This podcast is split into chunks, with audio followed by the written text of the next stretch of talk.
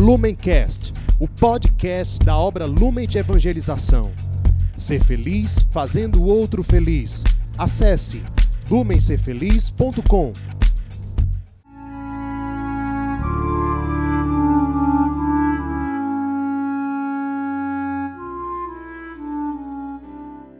Os santos são sinais da presença do ressuscitado na história. Hoje, dia 25 de junho, celebramos São Guilherme de Vercelli. Guilherme nasceu na cidade de Vercelli, na Itália, no ano de 1085. Era membro de uma família muito rica, uma família nobre daquela região da Itália. Ficou órfão muito cedo e, com 14 anos de idade, ele decidiu que iria seguir uma vida religiosa, iria fazer uma peregrinação até Santiago de Compostela, na Espanha. Fez essa peregrinação e depois ele começou a fazer peregrinações por vários lugares, especialmente santuários da Europa. Em determinado momento, ele sentiu a inspiração de se tornar monge na Terra Santa e, consequentemente, peregrinar até lá. Na Itália, ele se encontrou com João de Matera, que também já foi canonizado, e esse santo disse a Guilherme profeticamente que a vontade de Deus para ele não era aquela e que ele precisava se abrir a algo diferente que Deus iria mostrar. Ele guardou isso no coração, começou a fazer um discernimento, um processo de oração em cima dessas palavras e algo bem doloroso aconteceu e acabou sendo definitivo para a vida dele. Ele foi assaltado por alguns ladrões enquanto ele estava numa estrada, levou uma surra muito violenta desses ladrões e acabou decidindo ter, pelo menos durante um tempo, uma vida de eremita, vivendo, portanto, de forma solitária numa região próxima de Avelino, na montanha de Monteverde, no Monte da Virgem. E ali ele viveu durante um, algum tempo sozinho, realmente totalmente dedicado ao jejum, à oração, à penitência. Viveu no meio, inclusive, de animais selvagens. Conta uma certa tradição que ele tinha um burro que ele usava até para o transporte e um lobo acabou matando o burro de Guilherme ele acabou domesticando não só esse lobo, mas vários outros animais selvagens que existiam ali, vivendo em plena harmonia com a natureza, realmente algo bem extraordinário. Ele gostaria de ter passado, ao que parece, mais tempo vivendo na solidão, mas alguns jovens começaram a procurá-lo. Ele era uma figura, ao que parece, bem atrativa para os jovens, que viam ali um, um modelo de vida muito radical, muito santo e muito sedutor. Então esses jovens começaram a ir atrás dele, dizendo que queriam se tornar seus discípulos, que queriam seguir os seus passos. Então Guilherme decidiu construir um santuário mariano naquele monte, no Monteverde, né?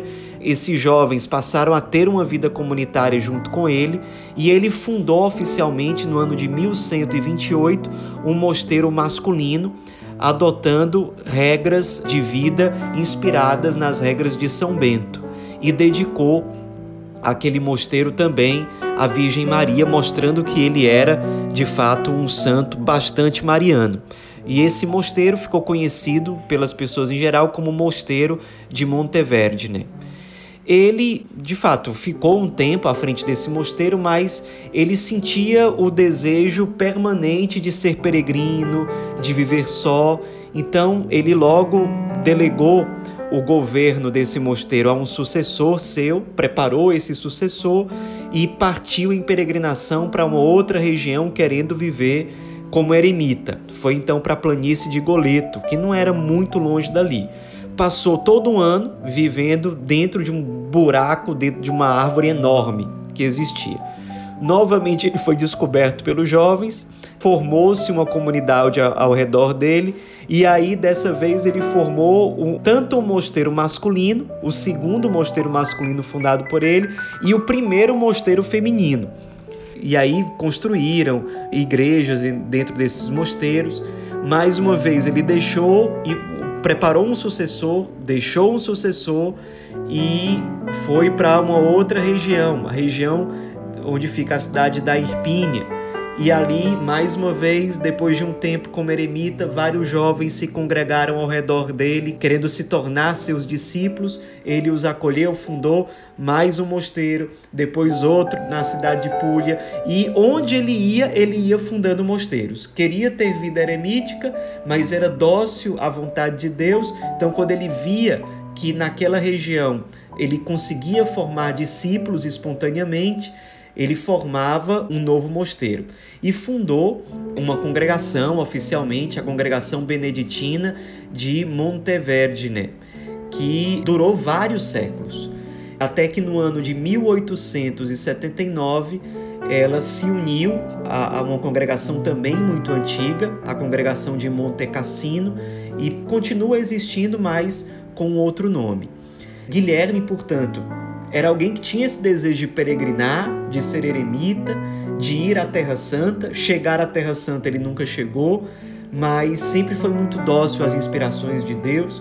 Fundou vários mosteiros, formou e evangelizou muitos jovens, sobretudo a partir do seu testemunho, do seu exemplo de vida santa, austera, totalmente dedicada à oração e à penitência, até que ele morreu, fundador de vários mosteiros morreu no dia 25 de junho de 1142 num dos mosteiros fundados por ele, o Mosteiro de Goleto.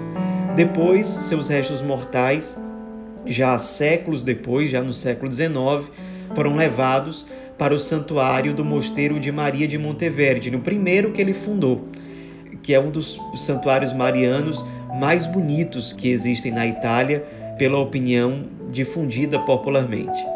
Foi canonizado no ano de 1942 pelo Papa Pio XII, que o declarou, inclusive, padroeiro principal da cidade de Irpínia, uma das cidades italianas onde ele morou, onde ele fundou um mosteiro e onde ele deixou marcas muito concretas de evangelização.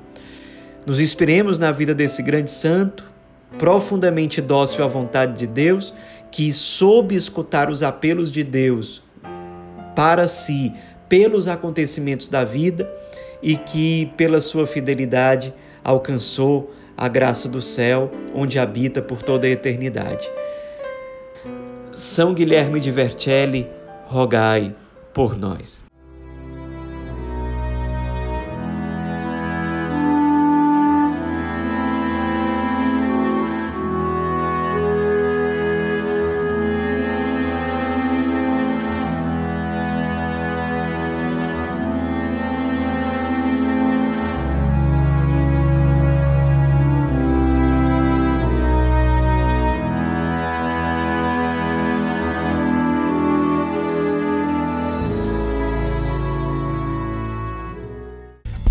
Lumencast, o podcast da obra Lumen de Evangelização. Ser feliz fazendo o outro feliz. Acesse lumencerfeliz.com.